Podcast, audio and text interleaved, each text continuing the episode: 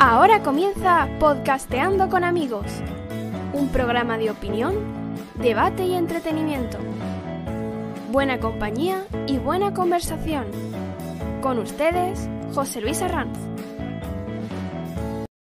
Buenas tardes, bienvenidos, gracias por oírnos. Episodio número 33 de Podcasteando con amigos. Hoy es 8 de abril de 2022 y hablaremos de la bofetada de Will Smith a Chris Rock en la gala de los Oscars.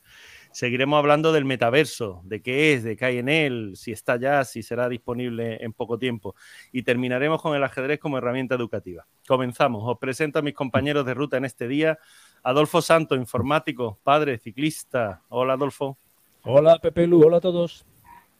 Ángel Caparrós, informático, tiene en casa un garaje para, de dos plazas con suelo de terrazo y puerta automática. Lo prometido es deuda, amigo. No, como que puerta automática? Tengo dos puertas automáticas. Ah, dos. Ah, yo, dos, yo el otro día te entendí que era una para abrir las dos. Me había parecido justo siendo tuyo. pero una para cada coche, ¿qué dices? Ah, joder, claro.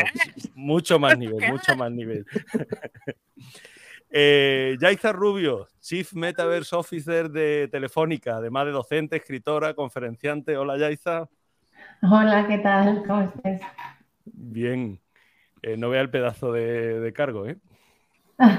ya, ya. eh, Ma María Rodrigo, doctora en psicología, maestra FIDE, Federación Internacional de Ajedrez. Hola, María, bienvenida. Hola, ¿qué tal? ¿Cómo estáis? Muy bien. Una pregunta, María, que le hago a todo el que se estrena en el podcast. ¿No tenían, nada, ¿no tenían nada más interesante que hacer esta tarde que aceptar mi invitación a este podcast? Eh, pues sí, la verdad que solía quedar los viernes a jugar al pádel, pero he dicho, venga, voy, voy a este podcast con amigos y, y me he quitado el pádel y, y, lo juego esta mañana. Me acuerdo. Oye, qué guay el pádel. ¿eh? Muy guay el pádel, ¿eh? Podemos quedar algún día. La verdad, Yaiza viene del mundo, ¿no? También de, de ahí, de la raqueta. Yo soy para pádel, sí. pero lo intento. Bueno, empezamos. ¿Por qué Will Smith le dio una bofetada a Chris Rock? Se ha publicado que la, reacción, estuvo relacionada con los traumas infantiles que padeció. Al parecer, su padre era alcohólico y maltrataba a su madre. En su biografía, Will, el año pasado, aseguró, a los nueve años vi a mi padre golpear a mi madre, la vi escup- escupir sangre. Dicen los psicólogos que los seres humanos reaccionamos de dos formas, impulsiva o reflexiva. Lógicamente, Will Smith en este caso fue de forma impulsiva. ¿Qué, qué opináis? Esta ha sido la noticia que ha colapsado cualquier otra durante unos cuantos días. Y como siempre, la noticia de la polémica, ¿no? O sea, empezamos a darle vueltas a lo mismo y venga a darle vueltas y vueltas y vueltas sobre si la bofetada fue premeditada, no fue premeditada, si estaba orquestado con el señor Chris Rock y se le fue un poco de las manos al señor Smith. Al final damos, le, le vamos dando vueltas a lo mismo, pero sí ha generado un debate que me parece interesante. Eh, decía Simov que la violencia era el último recurso del incompetente. Y eso está muy bien si todos fuéramos, como bien decías al principio, reflexivos, ¿no? Pero eh, creo que todos somos animales. Tendremos una cierta mm, capacidad de raciocinio, algunos más que otros, y no quiero mirar a Ángel por algunos más, pero... a ver, em, creo que la violencia está en nuestro instinto, y está en nuestro instinto de supervivencia, está en nuestro instinto de defender al más débil, está en nuestro in- instinto de eh, mantener nuestra mm, territorialidad, y en este caso familiar, ¿no? Aunque sea el, el- el foro en el que le dio la torta no fuera el más adecuado. Pero si esto en lugar de ocurrir en la gala de los Oscars ocurre en la calle, pues a lo mejor hubiéramos pensado de otra manera, ¿no? Yo me imagino que si, si en vez de Chris Rock hubiera llevado la gala, la hubiera llevado, por ejemplo, Arnold Schwarzenegger o, o este actor que hay que se llama The Rock, en vez de Chris Rock, si se hubiera levantado para darle la hostia, ¿no? No creo que fuera tan impulsivo como reflexivo. Vamos, el tío pensó antes que se la podía dar, ¿no? Y también pensó que lo que le esperaba en casa si no se la daba. O sea, que de impulsiva yo creo que poco. Sí, yo creo que fue una mezcla, ¿no? De todo, porque es cierto que si se ven imágenes, al principio Will Smith se ve que sacó la sonrisita, vio la cara de, su mujer y dijo, bueno, tengo que reaccionar porque a lo mejor se está pasando y creo que yo desde mi punto de vista esos chistes sobran absolutamente porque no conoces, ¿no? De cerca a la otra persona y lo que ha podido padecer. Pero puede ser instintivo y también un poco reflexivo. Instintivo hubiera sido si hubiera estado al lado suyo y en ese momento le mete un puñetazo. Se levantó, fue hacia el escenario y ahí le metió la torta. Es verdad que en ese momento quizá estaba eh, su cerebro, ¿no? Estaba cargado de, pues, pues de rabia hacia él y quizá no pensaba de la forma más apropiada. Pero hay una parte ahí que, que se podía haber calmado un poquito.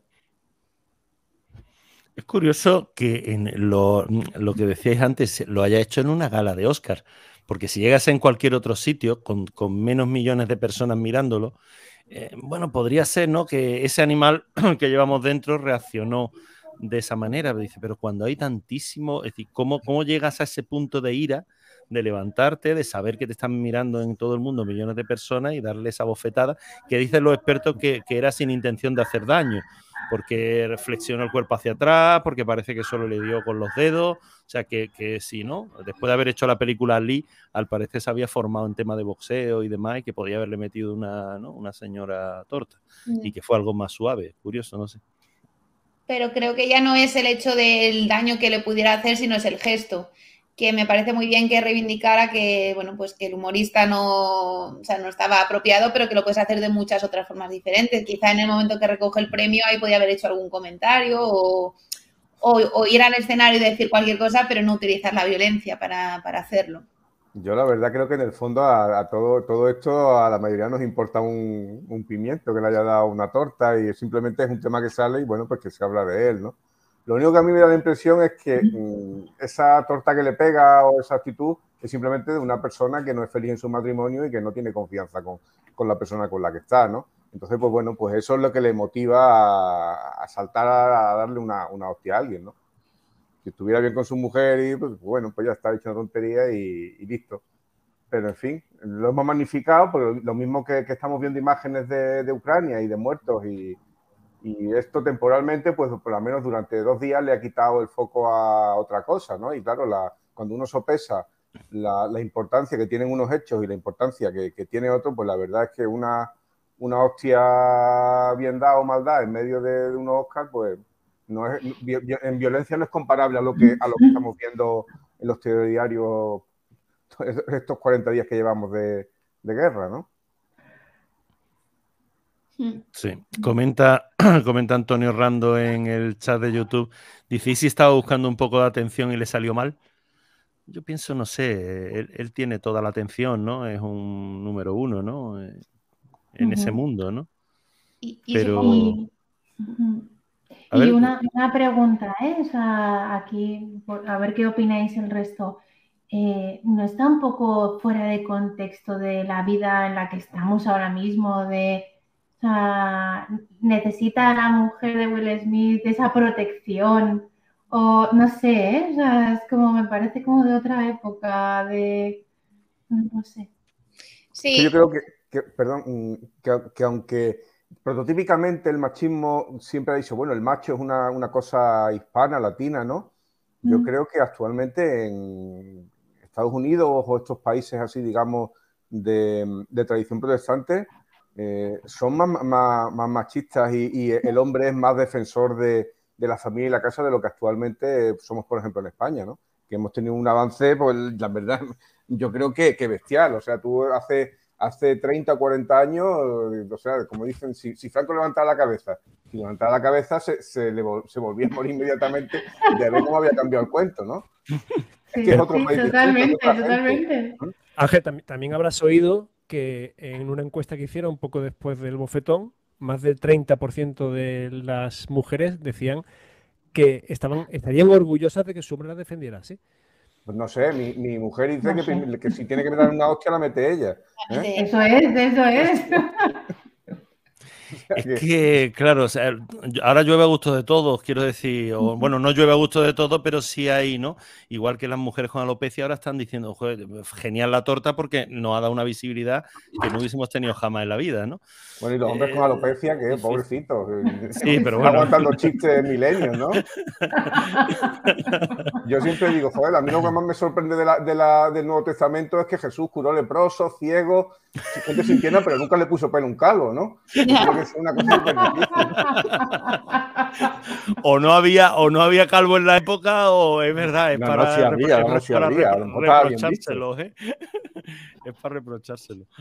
Es el estrés actual el que hace eso. sí, sí, puede ser, puede ser.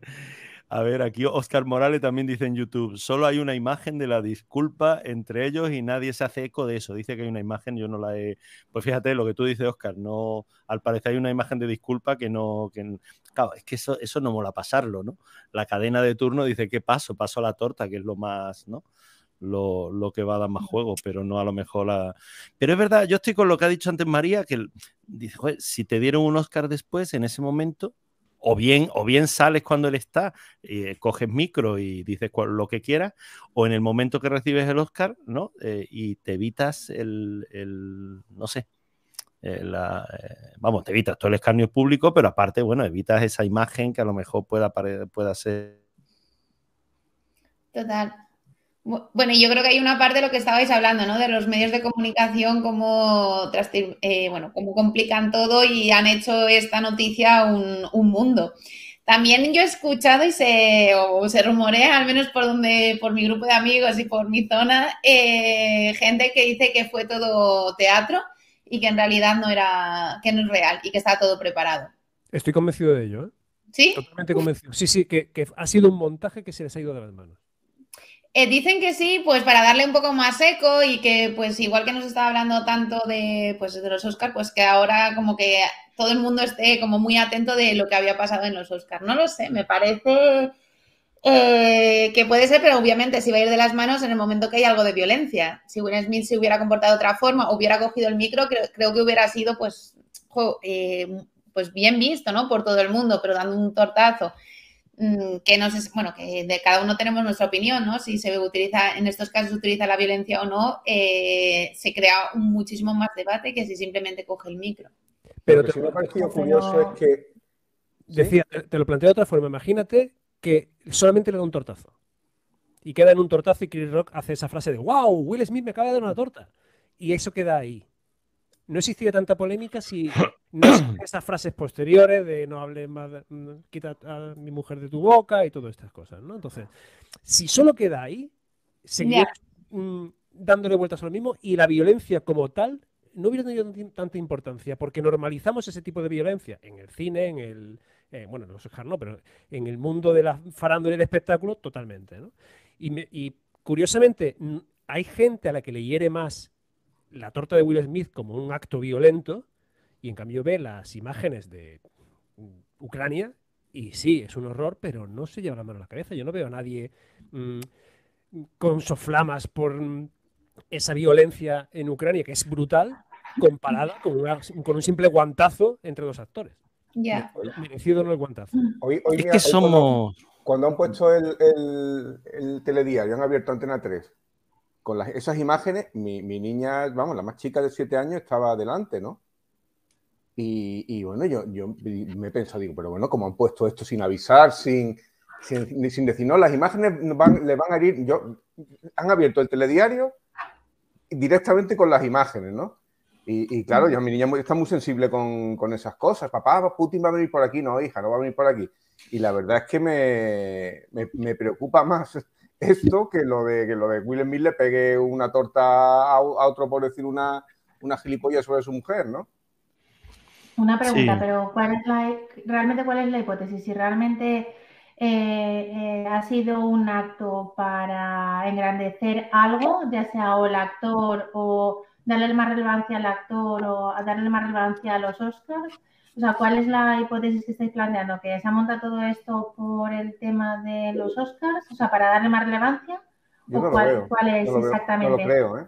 Yo tampoco lo creo. Yo, creo que tampoco, porque es que se, expone, se expone a un actor tanto por, por algo tan relevante, o sea, yo creo que esa hipótesis de hacer relevante y que todo esto, esto es una, un montaje, yo, yo no creo que sea un montaje.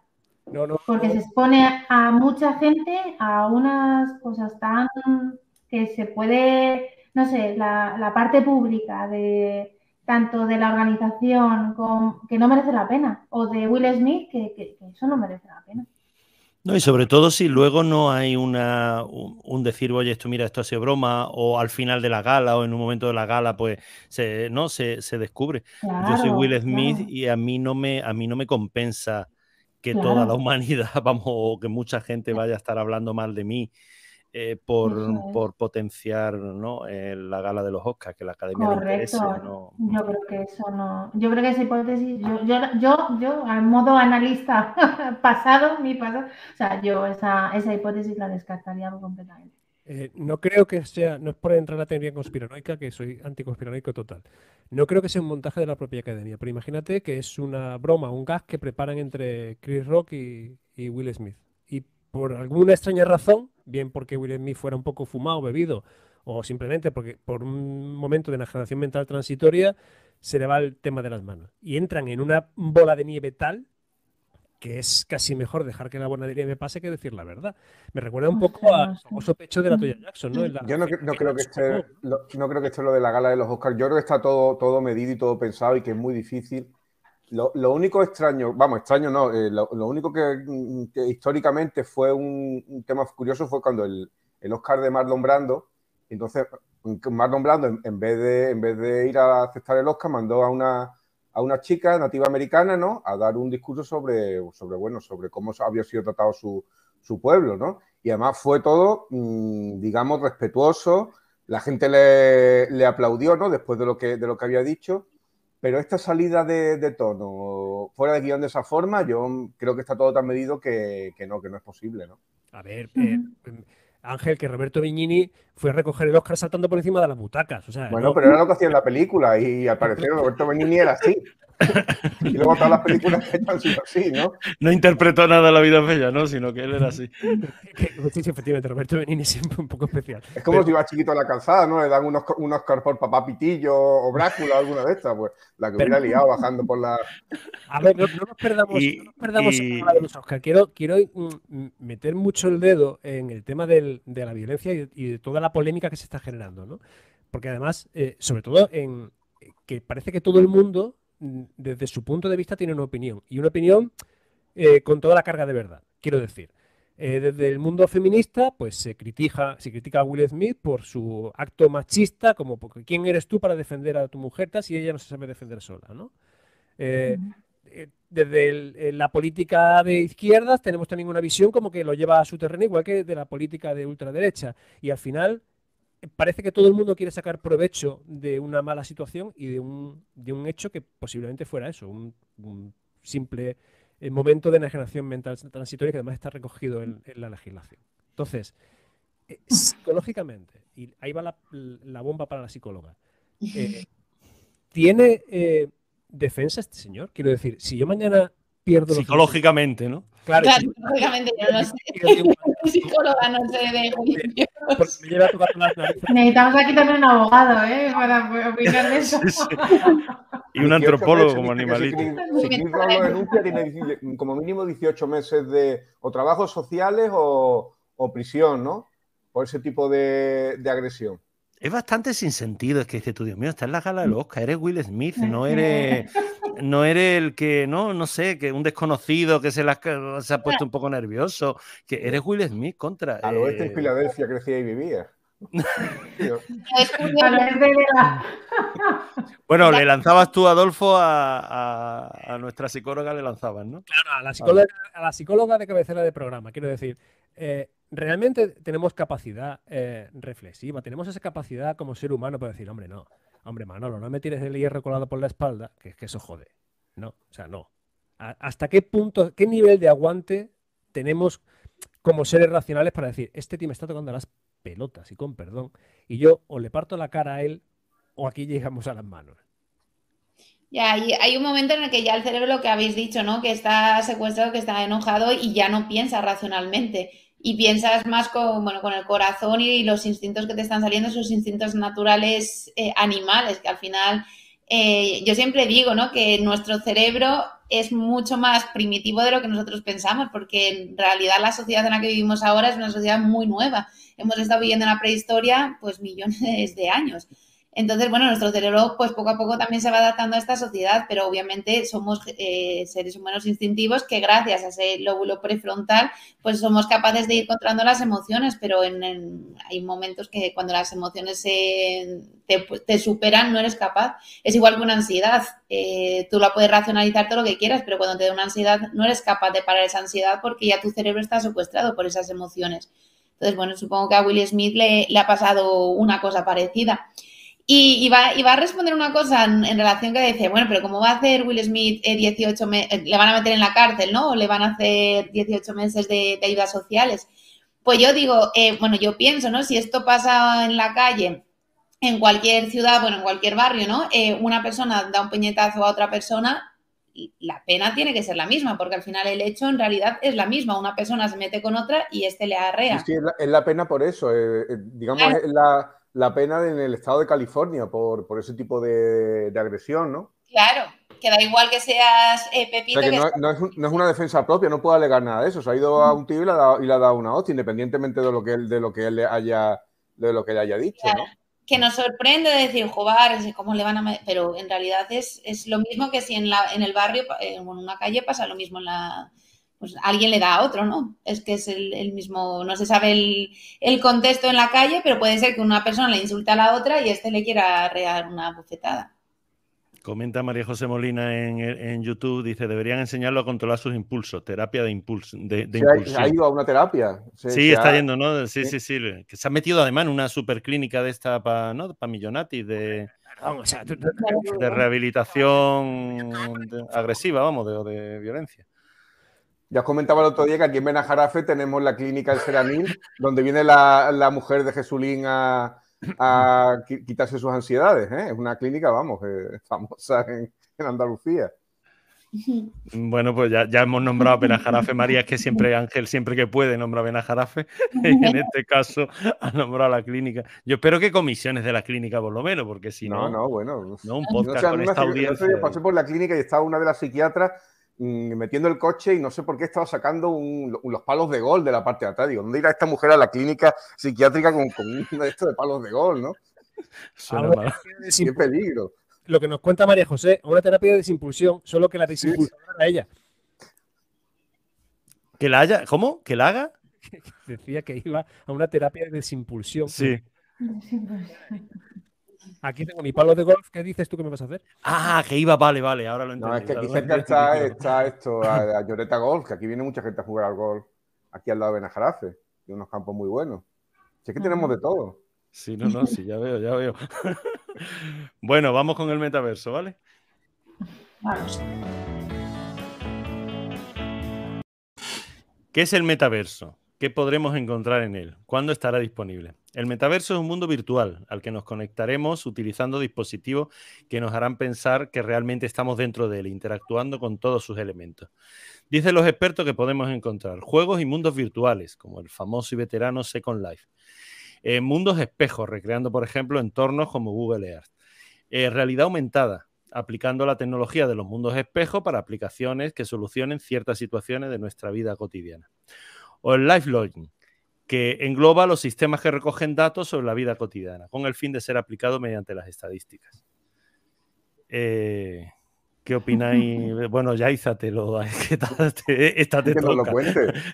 Cuéntanos de qué va el metaverso. Jefaza de telefónica de metaverso. No, bueno, tampoco es tanto, ¿eh? A mí, Eh, a ver, yo lo de que necesitemos dispositivos especiales y tal no es necesario. Ya, existen entornos que se consideran que están dentro de la categoría de metaverso y no necesitas eh, ¿no? estos dispositivos súper chulos de ponerte unas gafas y entrar en un entorno cuya interfaz de usuario intenta eh, ¿no? Eh, hacer como que no existe límites entre lo físico y lo digital. yo creo que eso es un tipo de entornos virtuales eh, que se están dando, pero no tenemos por qué pensar que tenemos que ir hacia allí y que, y que el mundo de Internet va hacia allí. Ya existen entornos virtuales que, ya se consideran en esta categoría y Y, bueno, pues ya, ya, lo estamos viendo, que ya están disponibles. estamos viendo ejemplos como de Centralan o, o no, no, hace falta que sean entornos descentralizados, sino que los, los juegos a los que estamos viendo que, que, nuestros hijos están jugando como Roblox ya entran también en esta categoría. O sea que, eh, bueno, pues eso es lo que digo, que no, que no hacen falta eh, estos dispositivos súper mágicos y que cuestan mogollón de pasta para, para, para poder acceder.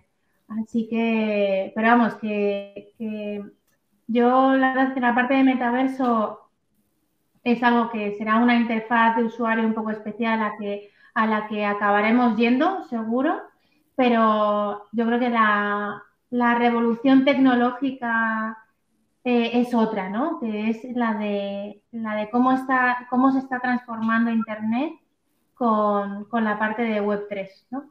Y eso es lo que realmente eh, a nivel filosófico y de y aquí hay mucho informático, eh, yo, yo a mí me maravilla, me maravilla hacia dónde vamos. Va a haber muchos retos, evidentemente que va a haber que resolver, pero vamos, es otro nivel, o sea, es otro, otro tipo de experiencias a las que, a las que vamos completamente.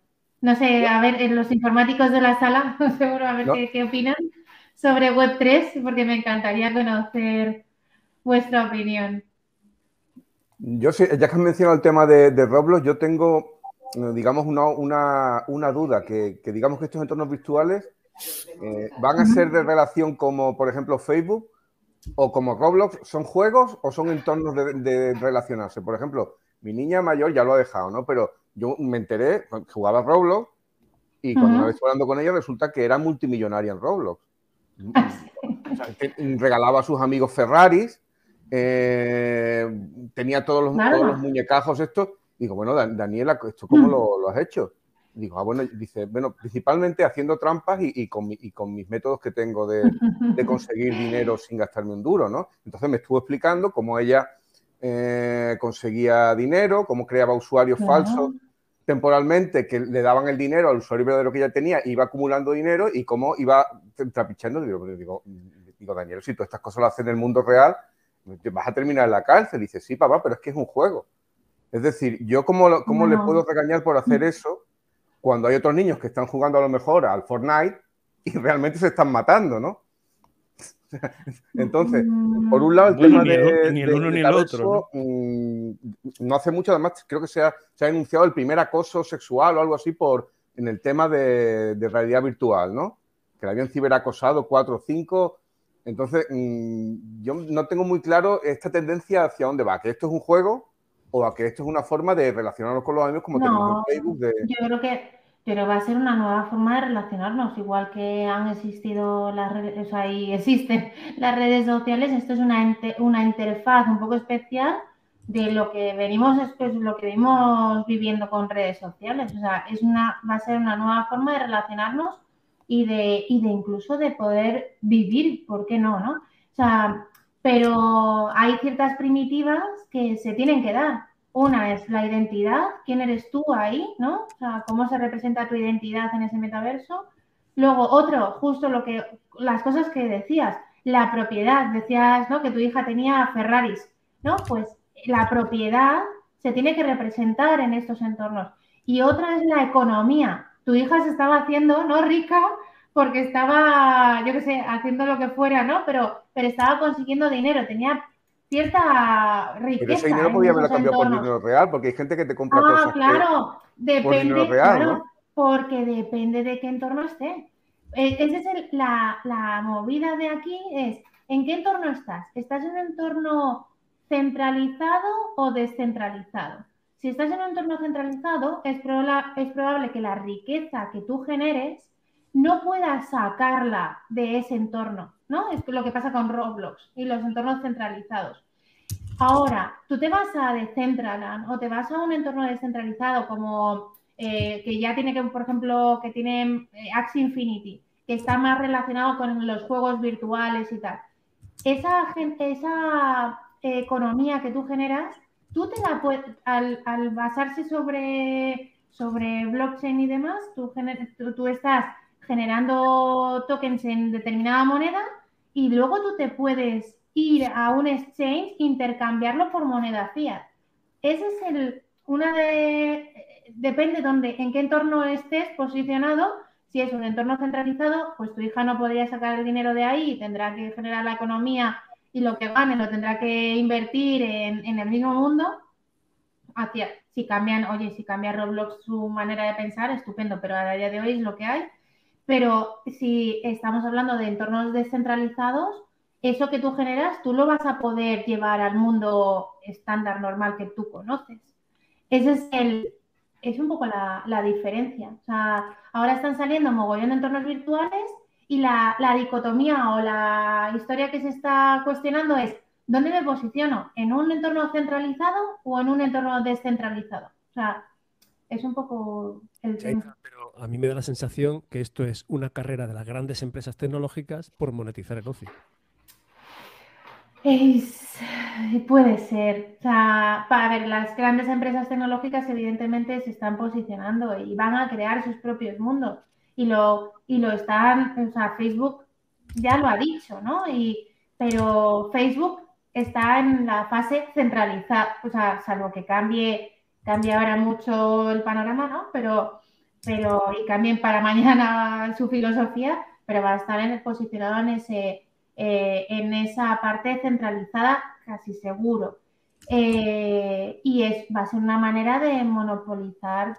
Pero bueno, son empresas tecnológicas, también es lo, lo, bueno, pues lo que hacen, ¿no? Es lo, tienen que rentabilizar sus inversiones. Yo no lo, no me parece mal. El tema es que yo creo que la filosofía de Internet, y lo pienso o sea, es mi opinión personal, va hacia otro mundo completamente diferente. Y de hecho, eh, ves ciertas tendencias en Twitter y tal, eh, hablando de estos temas, y, es que la filosofía va hacia justo una filosofía de un Internet descentralizado.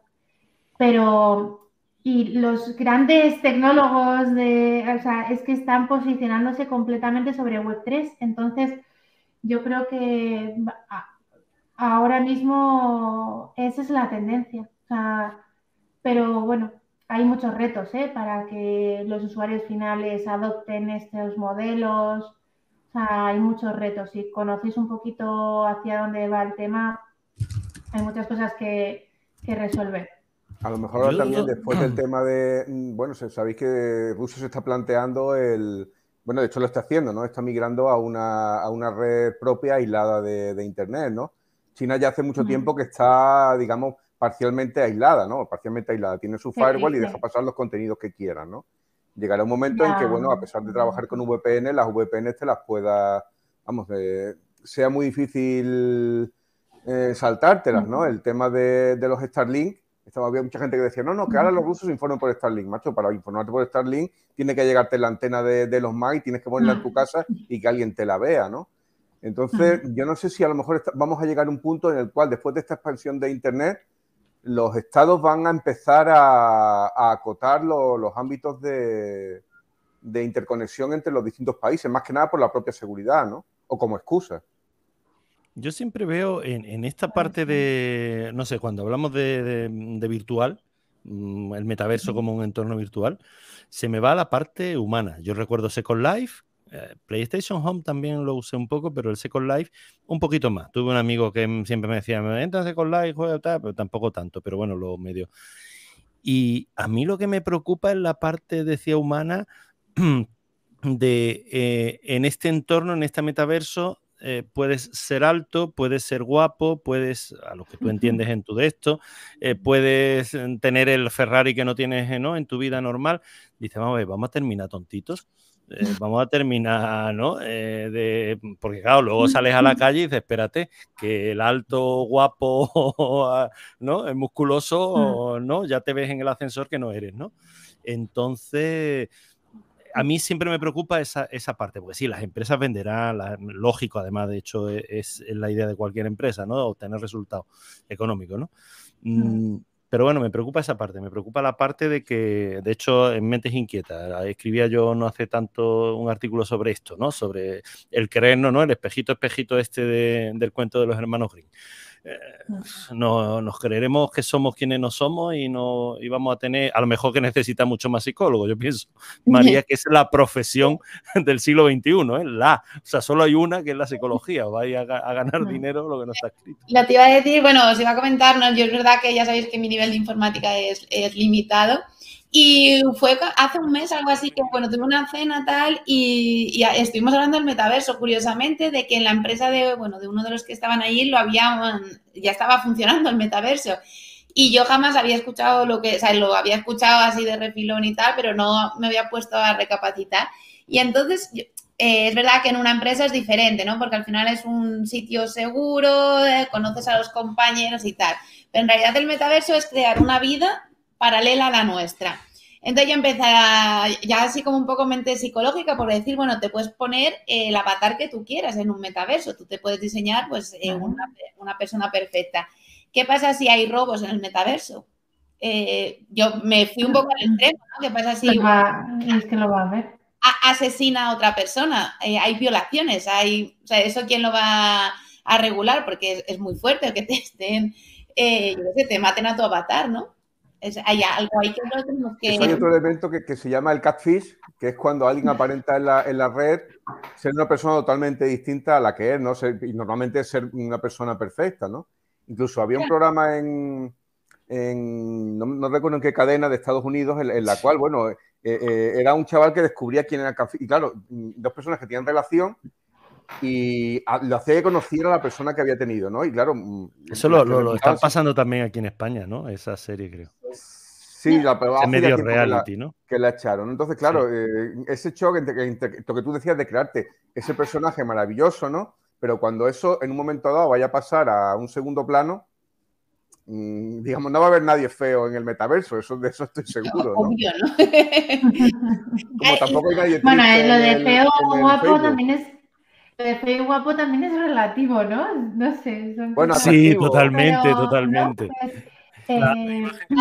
eh, que dejan elegir entre delgado, por decir una cosa, ¿eh? eh físicamente, eh, delgado gordo, pues casi, casi dices delgado, ojos azules o ojos, ¿sabes? Como que te vas a poner la persona más, pues lo, más guapa que puedas, ¿no? Según tus propios ojos. Y en relación a ello, son dos cosas diferentes, ¿no? Primero lo de las eh, normas sociales que se puede, que habrá que regularlos, y por otro lado que lo que estáis comentando, que al final vamos a ser todos ultra mega guapos, ultra mega modelos, que es una realidad que no existe, pero lo vamos a diseñar. Si ya está habiendo mucho, eh, mucho vacío emocional, muchos sentimientos de frustración, de, de no gustar con las redes sociales que tenemos actualmente, porque en las redes sociales o mostramos nuestra mejor cara y, estás viendo que, la, bueno, que hay mucha gente eh, impresionante, ¿no? Y intentas compararte, y sobre todo la, gente adolescente tienen pues esas inseguridades porque se compara con gente en las redes sociales y son gente que en realidad existe. Imaginaos en metaverso que tú te puedes crear quién es tu, tu persona ideal en tu cabeza y te creas ese personaje que luego cuando vuelves a la realidad, que es la realidad que estamos viendo aquí, pues tortazo, ¿no? De, de hay aquí comentarios en, YouTube. Eh, dice Eva, a mí me preocupa sobre todo para los más jóvenes, ya que tenemos bastante problema de tener más like, la vida perfecta, etcétera. Ahora eh, el choque entre esa vida virtual y la, y la real. Eh, Antonio Rando habla de Black Mirror, ¿no? De un poco. A mí, a mí estas cosas es verdad que me recuerdan también a esa serie. Y Antonio pregunta, dice, oye, ¿qué posibilidad hay de que si uno pasa del metaverso se quede desfasado? ¿Puede ser ignorado? ¿Corre el riesgo de estar socialmente aislado? Pues le, contesto yo, Antonio. Tengo una báscula digital que me da una de cal y una de arena. Dice que tengo la edad física de 38 años, pero que estoy gordo. Dios. Pero bueno, la edad física de 38 ya te ha quitado unos cuantos, ¿eh? Claro, pero me, da una de cal y otra de arena, ¿no? Entonces, al final la tecnología es la que nos va un poco regalando el oído y aislándonos del resto del mundo. O sea, soy, estoy gordo. Yo no me veo gordo. no, sí, lo que tú dices aislando del resto del mundo, eh, ¿voy a salir con los amigos a la calle? No. Joder, el otro día, el otro día en, una, eh, en un bar eran dos parejas de cierta edad ya y los cuatro estuvieron durante minutos, no os digo un segundo comprobando, no, durante minutos, cada uno con su teléfono móvil. es un problema. Eso es, por eso digo que los psicólogos es la profesión del siglo XXI. Yo tengo una es, es, un problema. Dice, no tenéis nada que hablar. Además, serían dos parejas de amigos que dice, oye, que menos. Dice, vale, a tu mujer o a tu marido lo tienes todo el día en casa, pero al otro, a la otra, oye, pregúntale cómo le va la vida. Pero no eso es un poco. Yo tengo una nota de hace mucho, digamos, del, del año 2000, no sé cuántos, cuando yo estaba de novio con mi mujer. Y entonces muchas veces íbamos a, a casa de mis padres, que estaban ahí mis cuñadas, estaba todo el mundo, ¿no? Entonces, como nosotros éramos los informáticos, pues a lo mejor yo me ponía en el ordenador y me ponía a hacer una cosa. Y mi mujer, mi, entonces mi, novia, mi mujer se ponía en el ordenador y se ponía a hacer otra. Dice, bueno, ¿pero qué hacéis? ¿No os habláis? Y digo, no, no, si estamos hablando por el Messenger. Nos pasamos toda la tarde hablando, pero aparte de que hacemos otras cosas de programación y tal y cual, ellos a lo mejor están viendo la tele, pero nosotros no paramos de hablar mientras programamos, pero por el Messenger. No, claro, pasados los años, todos los que nos criticaban, incluido hasta mi, menos mi padre, hasta mi madre, se han pasado a la, a la tecnología de, de, comunicación digital, ¿no? Sí, eh, a, Entonces, mí me, esa gente a mí con el móvil me he criticado. Está mirando por ahí, está hablando con alguien. ¿Mm? A mí, a mí lo único, que, o sea, de las cosas que más me preocupan quizá es, o sea, esto justo del concepto de inclusión, ¿no? De, de a quiénes vamos a dejar fuera de todo este mundo. Y al final, cuando si se posiciona este tipo de productos digitales sobre eh, un hardware que cuesta mogollón de pasta, o sea, porque al final, jope, las Oculus cuestan 300 Sí, la Oculus, pavos. ¿cuánto cuesta? Una, un dinero, pero ¿no? 300, 400 pavos. Y Sí, luego, sí. la, la siguiente modelo de Oculus que está generando Facebook eh, son, es mucha pasta. Entonces, espero que eso llegue a normalizarse o, o no, no, o sea, que el precio no sea tan elevado, pero porque si no, estaríamos dejando, si realmente esa es la tendencia, volvemos otra vez a dejar a mucha gente atrás. O sea, Pero, y, pero así que y yo, yo sigo viendo niños con teléfonos de 300, 400 y 500 euros, si no o más. porque ¿eh? sus papis, porque sus papis se lo podrán permitir, Pero, muchos, o sea, que, que no, no son pocos, ¿eh? pero, Y, y de gente que sé que no tiene una, situa- una situación eh, socioeconómica tampoco eh, especialmente bollante y ahora mucho menos. Pero, pero bueno, creo, ¿eh? O sea, la- el, índice de penetración de Internet tampoco es 100% en el mundo. O sea, que, que- y estamos dejando todavía mucha gente fuera. claro, Incluso si dices, no, tengo que tener Internet, luego una calidad de red brutal, si se posiciona Facebook eh, esto como un estándar y tal, y necesitas un hardware específico, la calidad de red también que sea a tope de gama. Y luego ya necesitas el hardware para poder acceder. Y dices, bueno, o sea, ¿cuánto, o sea, ¿cuánto necesito para poder acceder aquí? ya hay sabéis que estamos con el 6G, ¿no? Y todavía no hemos implementado el 5G y el, el 5G. Sí, sí. In- Intentaba, Es- intentaba meter la cuña de que la brecha digital no va a estar en el dinero. O sea, aunque toda esta tecnología fuera gratuita, te vas a encontrar con gente que eh, por edad, por conocimientos, Ay, también por edad, claro. que nos vamos a encontrar que la brecha digital va a ser cada vez muchísimo mayor. Ya no es que el, el- el jubilado pueda interactuar con banca electrónica o no. O sea, tú imagínate, yo, yo me imagino a mi padre que mm, disfruta, de, sea- disfruta de Facebook en sus ratos libres. Eh, yo no me lo imagino con, unos- con unas Oculus puestas interactuando con el mundo digital hasta ese punto, ¿no? Pues eso es. Nunca se sabe. Pues ese es el tema. Bueno, eh, va- vamos al ajedrez que más o menos... quiero comentar antes, Óscar ha comentado por aquí, a raíz de lo que tú has comentado de Roblo, eh, Ángel, que dice nuestro Monopoly, creo que era lo más parecido, aunque analógico. Es verdad que, que tenía Es bastante. verdad. Eh, sí, sí, cuando lo, cuando- es que lo he leído antes y me he quedado que digo, esto tengo que leerlo, porque es verdad, bueno. eh, al final era nuestro Monopoly.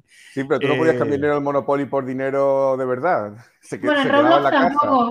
Pero Bueno, eso sí, sí, sí. Y, y en Monopoly también podías hacerle trampillas si alguno iba al baño. O sea que. eh, y luego Eva comenta que en Benajarafe hay de todo. Que tiene, que ya no te tienes que ir a Madrid. Eh, es cierto, es cierto. Eh, eh, señor Sobre todo, sobre todo la, la fábrica de chocolate artesanal. Ah, esa sí, sí. Va- vamos a hablar de ajedrez y ahora la cuenta. Ángel no tiene fondo con el con Benajarafe. El ajedrez como herramienta educativa. El ajedrez es cada vez más utilizado en las aulas con diferentes finalidades de mejora educativa. Manuel, Manuel Azuaga, fundador de Ajedrez Social de Andalucía, asegura que trabajamos mucho el error como elemento clave de aprendizaje.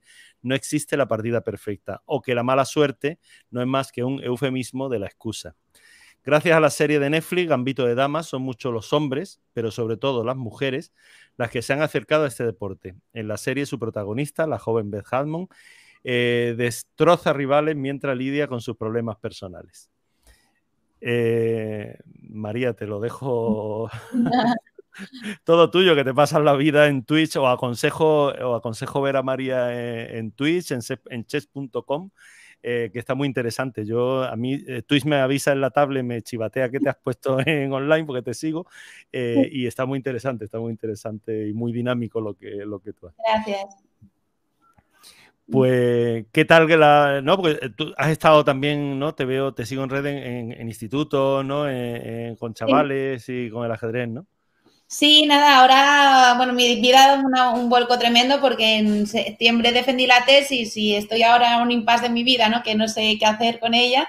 Y es verdad que el tema de la promoción del ajedrez nunca me lo había planteado como una profesión y pues me la estoy tomando como eso, como una profesión de llevar el ajedrez pues cada vez que, pues a todo el mundo que se pueda beneficiar, igual que a mí me vino muy bien cuando era pequeña a nivel cognitivo, emocional, pues intentar trasladar la misma idea, pues la misma energía, espíritu que tengo con, yo con el ajedrez y que la gente se pueda beneficiar de este juego milenario porque eh, tú el ajedrez, mm, me acuerdo de la entrevista que te hice, esto, hoy estoy de public reportaje, para entrevista a personas interesantes, para mi web de entrevistas, te entrevisté no, eh, no hace mucho, o aconsejo también la entrevista, eh, María dice cosas muy interesantes, empezaste con cinco años, que yo incluso te pregunto, es como un juego parece árido para, ¿no? para un niño de cinco años, una niña en tu caso, proponerle el ajedrez parece como un poco fuerte, ¿no? Sí, bueno, por eso fui obligada, ¿no?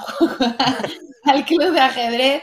Eh, yo empecé, además es curioso, porque normalmente los ajedrecistas que, bueno, cuando llega un poco más lejos, normalmente pues alguien de la familia, ¿no? Juega al ajedrez y, lo tienes en casa. En mi caso es que yo era, bueno, y sigo siendo una niña bastante movida, no paraba quieta, no prestaba atención. Y entonces mis padres con cinco años pues decidieron apuntarme a clases de ajedrez, pioneros ¿no? en todo esto, eh, porque pensaron que me podía venir muy bien. Y bueno, pues con cinco años, pues imaginaos, yo quería brincar, ¿no? Eh, por, el parque y de repente me veo en mi primera clase de ajedrez que, es, eh, que está sentado con tableros de, bueno, con tableros de ajedrez, con cosas que yo no sabía, ¿no? Con juguetitos.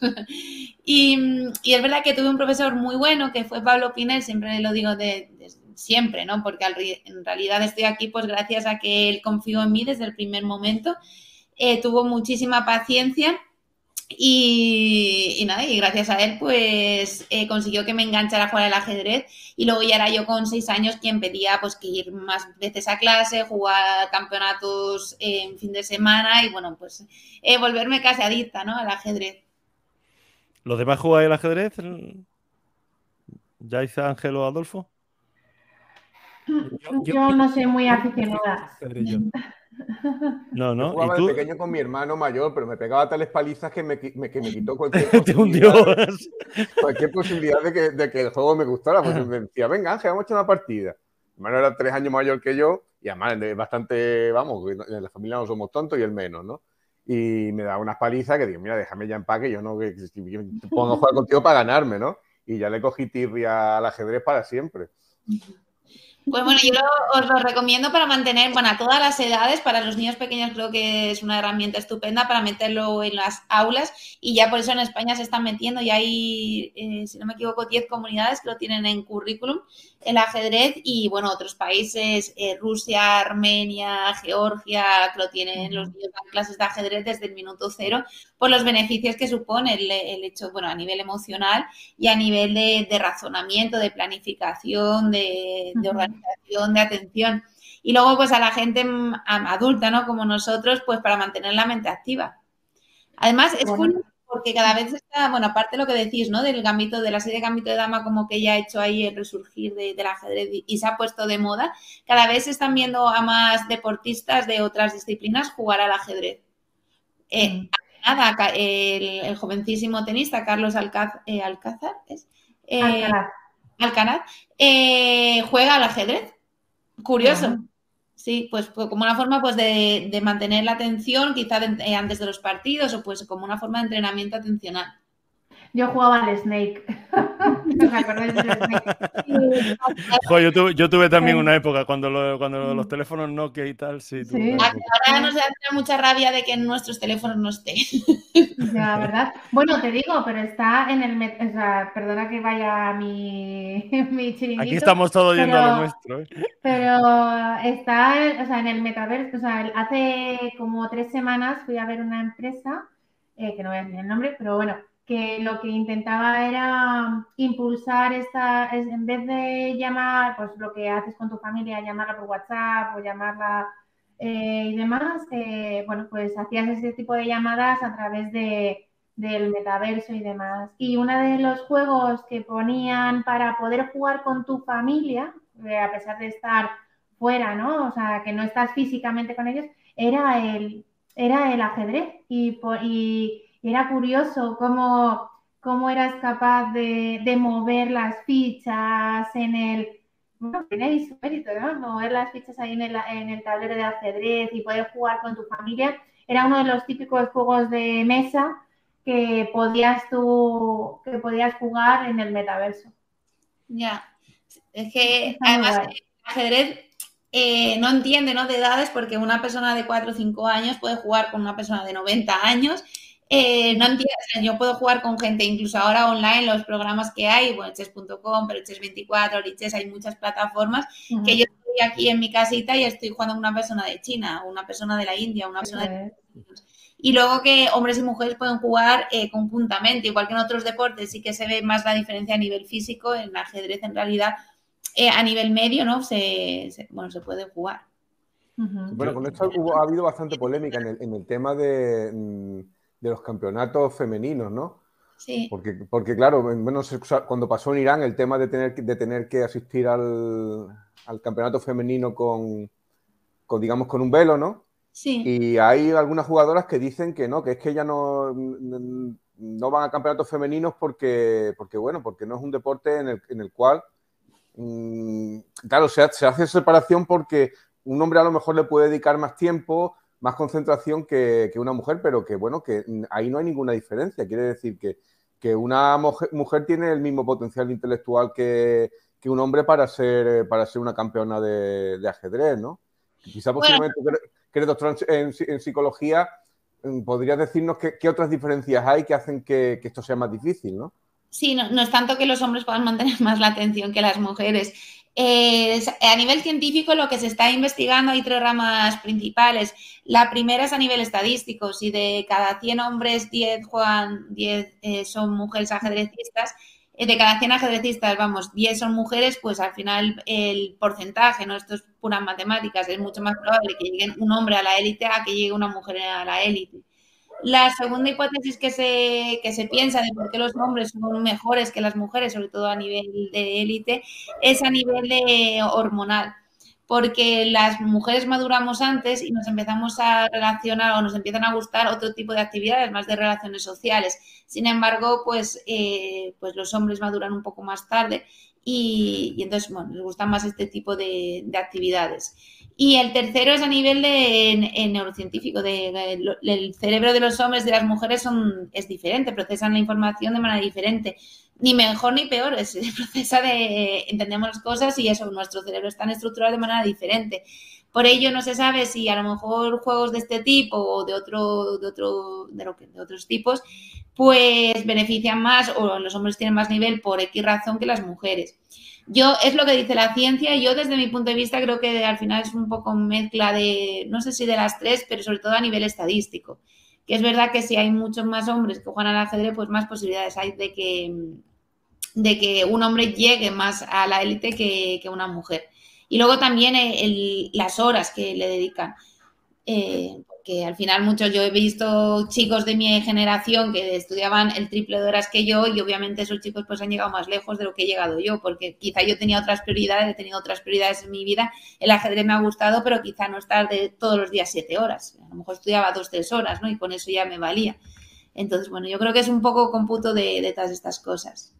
Bueno, por lo menos parece que, el caso De, que, el, caso de que haya un, digamos, un, un trans que se pase al ajedrez femenino en este caso es una, no se va a dar, ¿no?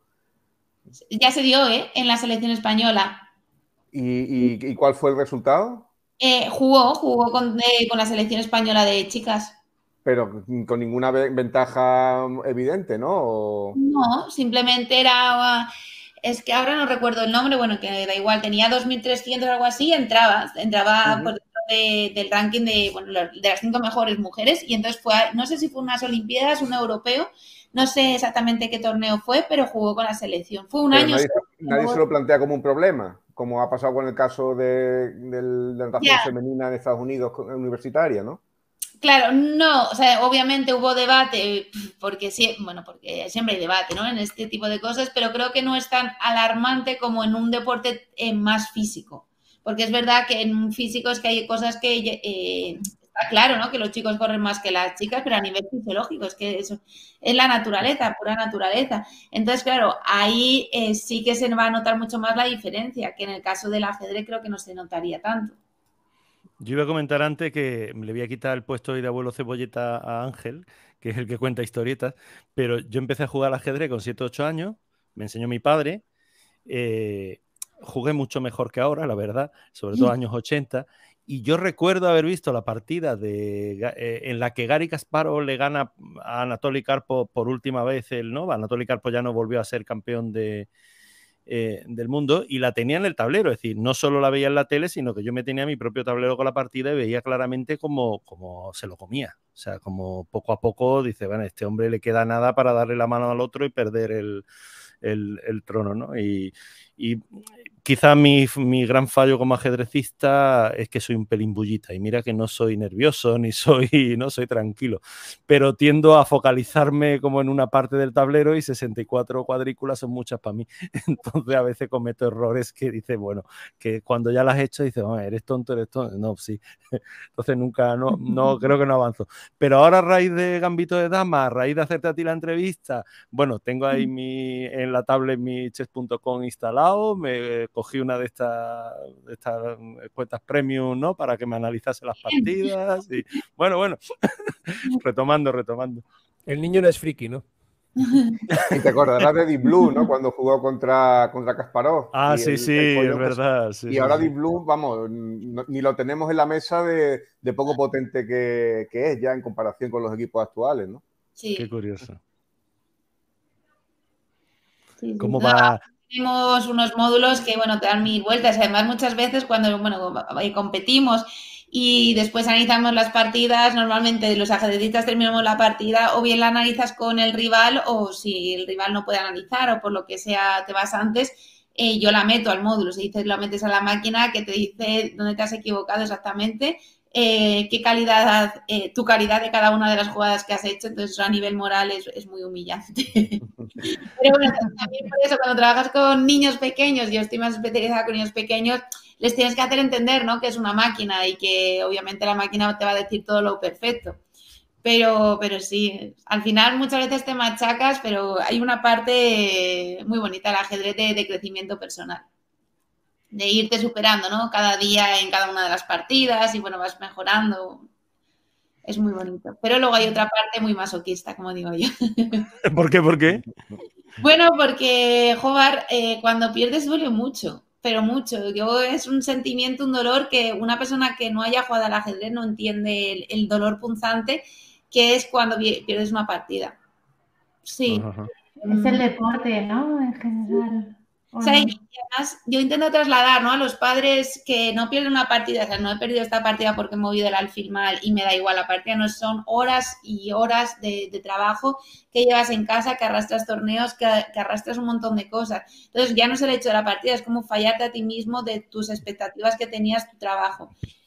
Eso te hace más fuerte, eres masoquista, pero al final, con, o sea, yo empecé a perder con cinco años, así que imaginaros cada vez que hago algo mal en mi vida, pues digo, bueno, pues ya habrá otra ya, sí. Tú ya, Isa, dices, dices que no, como que en otros deportes también, ¿no? Que perder, a mí perder nunca me gustó, la verdad. Y te, pero te va... Yo empecé a competir a tenis con siete años y competía con niñas de 12 y evidentemente el fracaso era día tras día tras día, ¿no? Entonces yo creo que. un No, es verdad, ¿no? Si empiezas a competir. Sí, claro, es que si empieza con, tan mayores. mayores, ¿no? Eh, pues es algo. pero yo creo que es el deporte en sí, yo creo que son los valores, o sea, evidentemente el ajedrez tendrá sus matices, el tenis tendrá sus matices, el fútbol tendrá sus matices, pero el, aprendizaje que nos da el deporte es ese, ¿no? Es el, es el que la mayoría de las veces siempre vas a perder y de ese y de esa pérdida pues siempre tienes que sacar pues un aprendizaje. Y, seguro que va a llegar algún día que gracias a esos aprendizajes de haber perdido, pues lo puedas, puedas algún día ganar ese partido y, eso, y ese aprendizaje te lo vas a llevar a la, vida, o sea, en tu, en tu vida estándar normal, no tiene por qué ser la deportiva, te vas a llevar todo eso, de, de que aquí siempre vas a perder y vas a y vas a, y vas a sacar cosas muy, muy positivas precisamente de, esa, de ese aprendizaje tan duro. Totalmente de acuerdo, sí. Yo, creo que tiene que ser como cuando estás programando que, que no te sale algo. Eso, frustración total.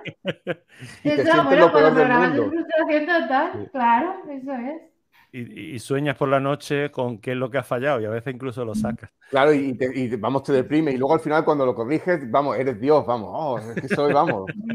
unos altibajos increíbles, ¿no? Sí, sí, del cielo al infierno. El cuerpo te castiga y luego te, da tu, dopamina o lo que sea para, para que sigas, ¿no? Porque si no al día siguiente no, no continúa. Bueno, se nos ha ido la hora. Yo estoy mirando, eh, mira incluso otro reloj aparte del de StreamYard y dice, no, no, no, hemos, hemos echado la hora, o sea que no, nos, vamos, nos vamos a ir. Esto cada día se hace una hora cada vez menos tiempo en este, en este podcast. Pues, eh, lo dicho, nos vamos. Eh, os, despido, Adolfo, gracias, chao. Chao. Ángel, hasta el próximo. Venga, hasta la próxima. Yaiza, muchas gracias. Gracias. A ti, a vosotros. Chao. Eh, María, lo mismo, muchas gracias. Muchísimas gracias a vosotros, un placer. Nada, el placer nuestro. Bueno, eh, gracias a todos por oírnos. Eh, volvemos muy pronto. Saludos.